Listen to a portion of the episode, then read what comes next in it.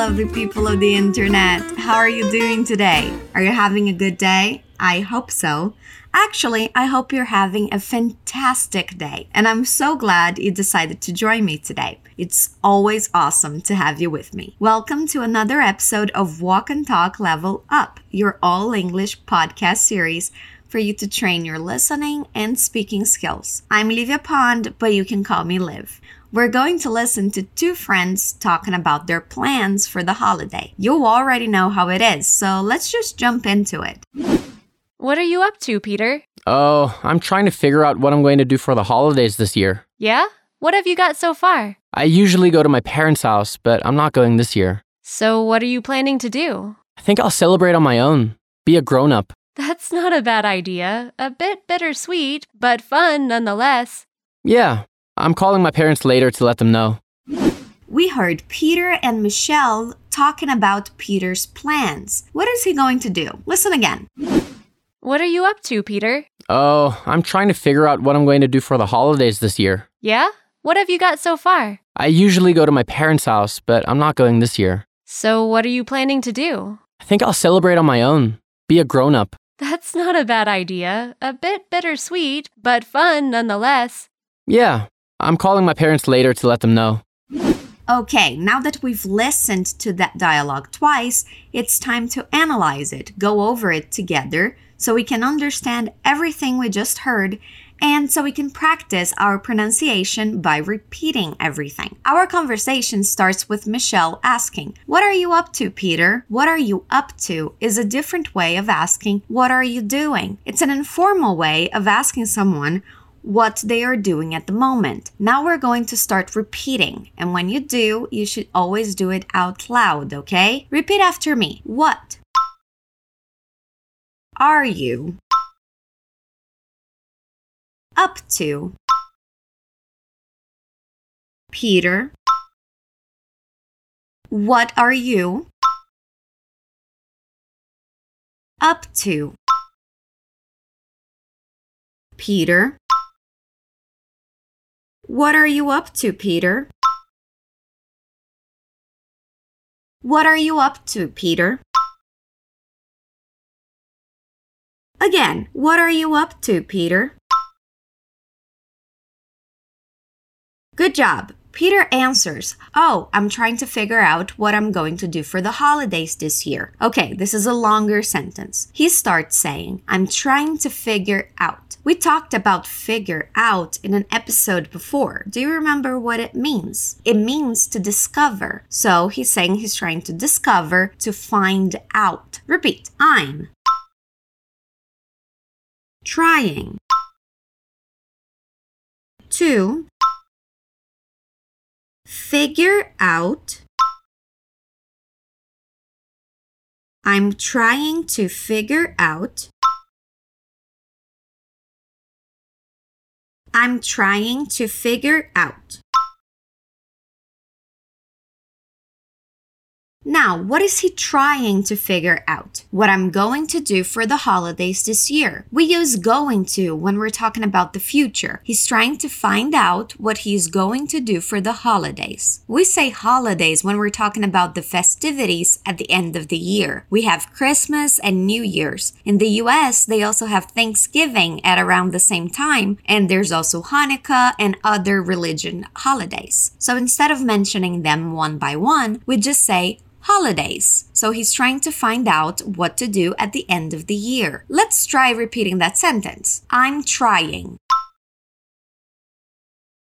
to figure out what I'm going to do for the holidays this year. Year. I'm trying to figure out what I'm going to do for the holidays this year? I'm trying to figure out what I'm going to do for the holidays this year. I'm trying to figure out what I'm going to do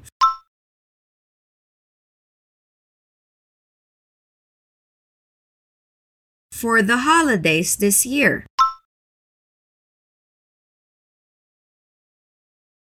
I'm trying to figure out what I'm going to do for the holidays this year.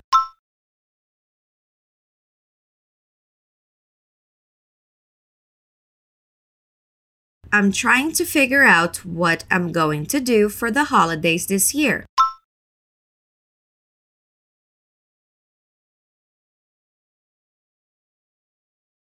One more time. I'm trying to figure out what I'm going to do for the holidays this year.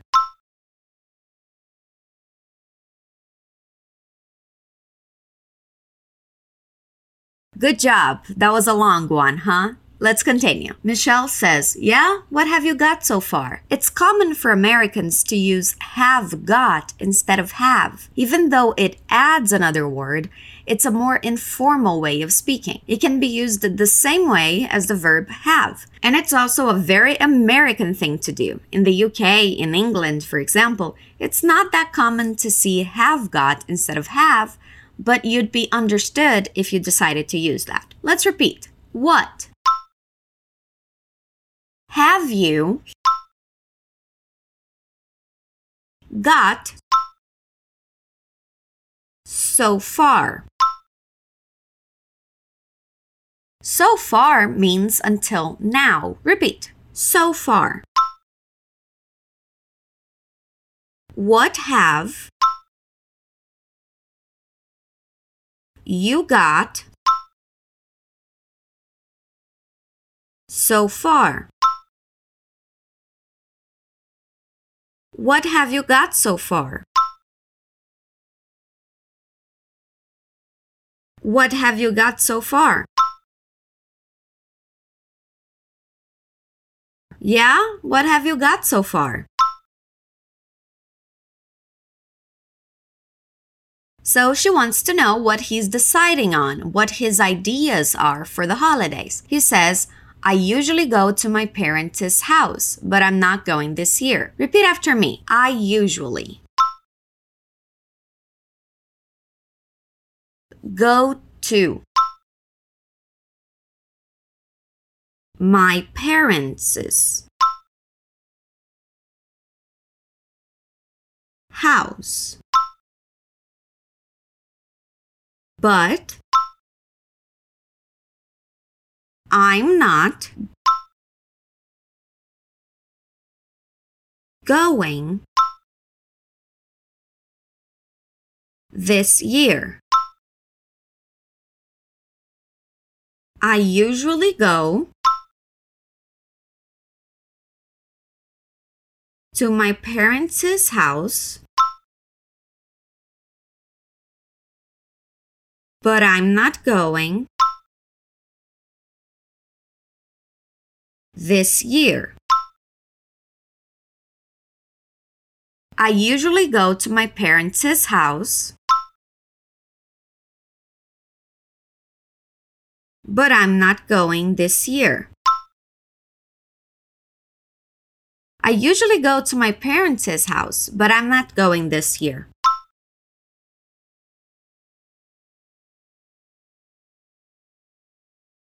I usually go to my parents' house, but I'm not going this year.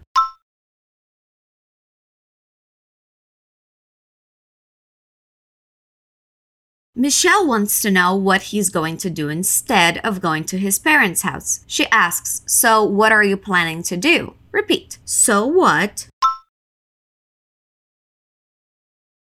are you planning to do. So, what are you planning to do. So, what are you planning to do? Again, so what are you planning to do?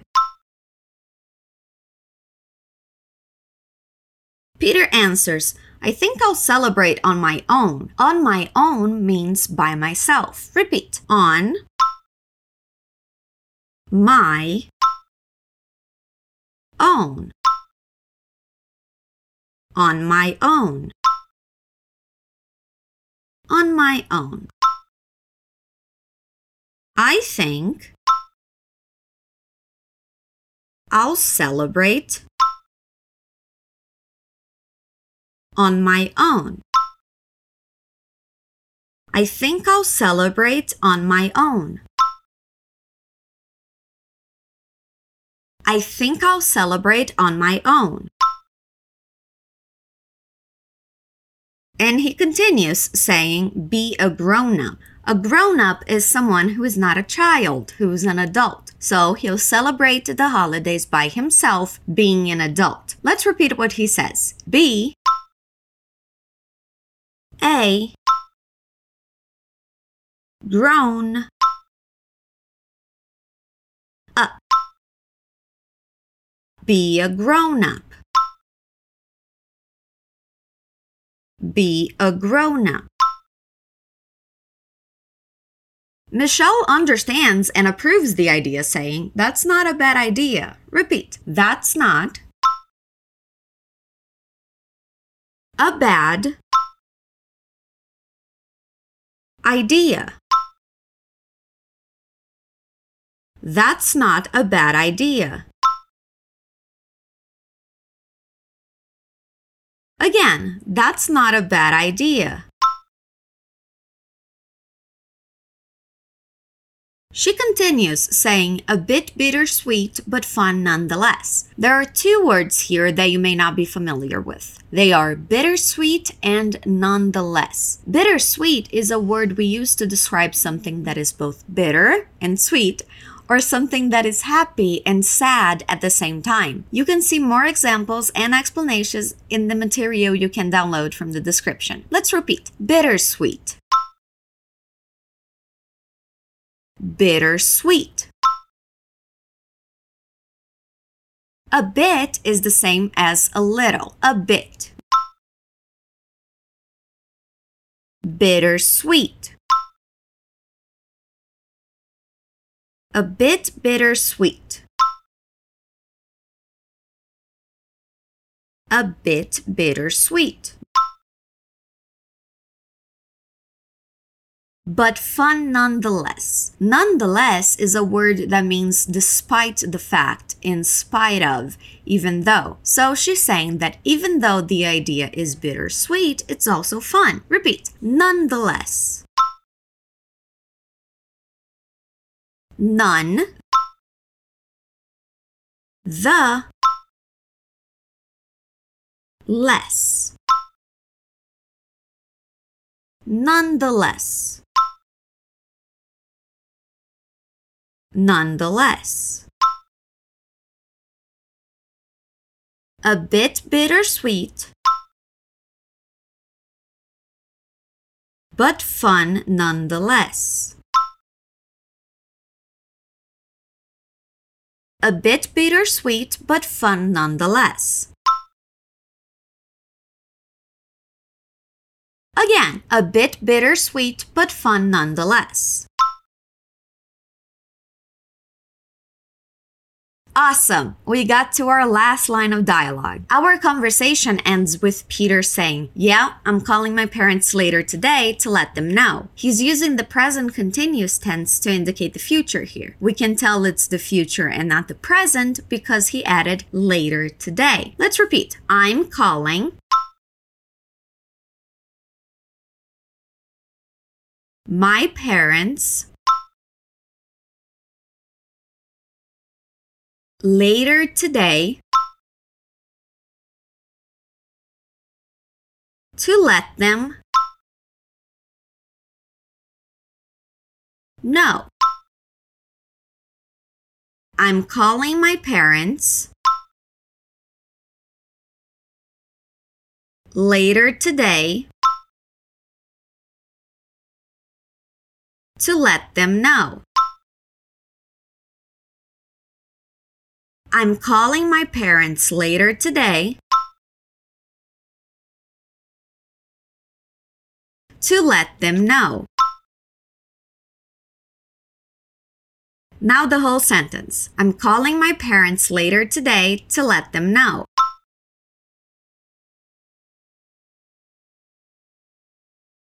I'm calling my parents later today to let them know.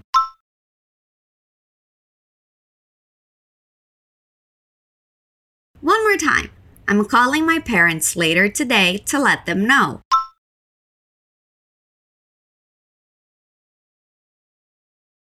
Good job. Now let's listen to the dialogue again. What are you up to, Peter? Oh, I'm trying to figure out what I'm going to do for the holidays this year. Yeah? What have you got so far? I usually go to my parents' house, but I'm not going this year. So, what are you planning to do? I think I'll celebrate on my own. Be a grown up. That's not a bad idea. A bit bittersweet, but fun nonetheless. Yeah, I'm calling my parents later to let them know. How was listening to that this time around? Was it a little easier to understand? I hope so. Don't forget to download the extra free material from the description so you can continue adding to your English learning library. And keep listening to these episodes. The more contact you have with the language, the better. There's a new episode of Walk and Talk Level Up every week, and I'll be here waiting for you. I'll see you then. Stay awesome.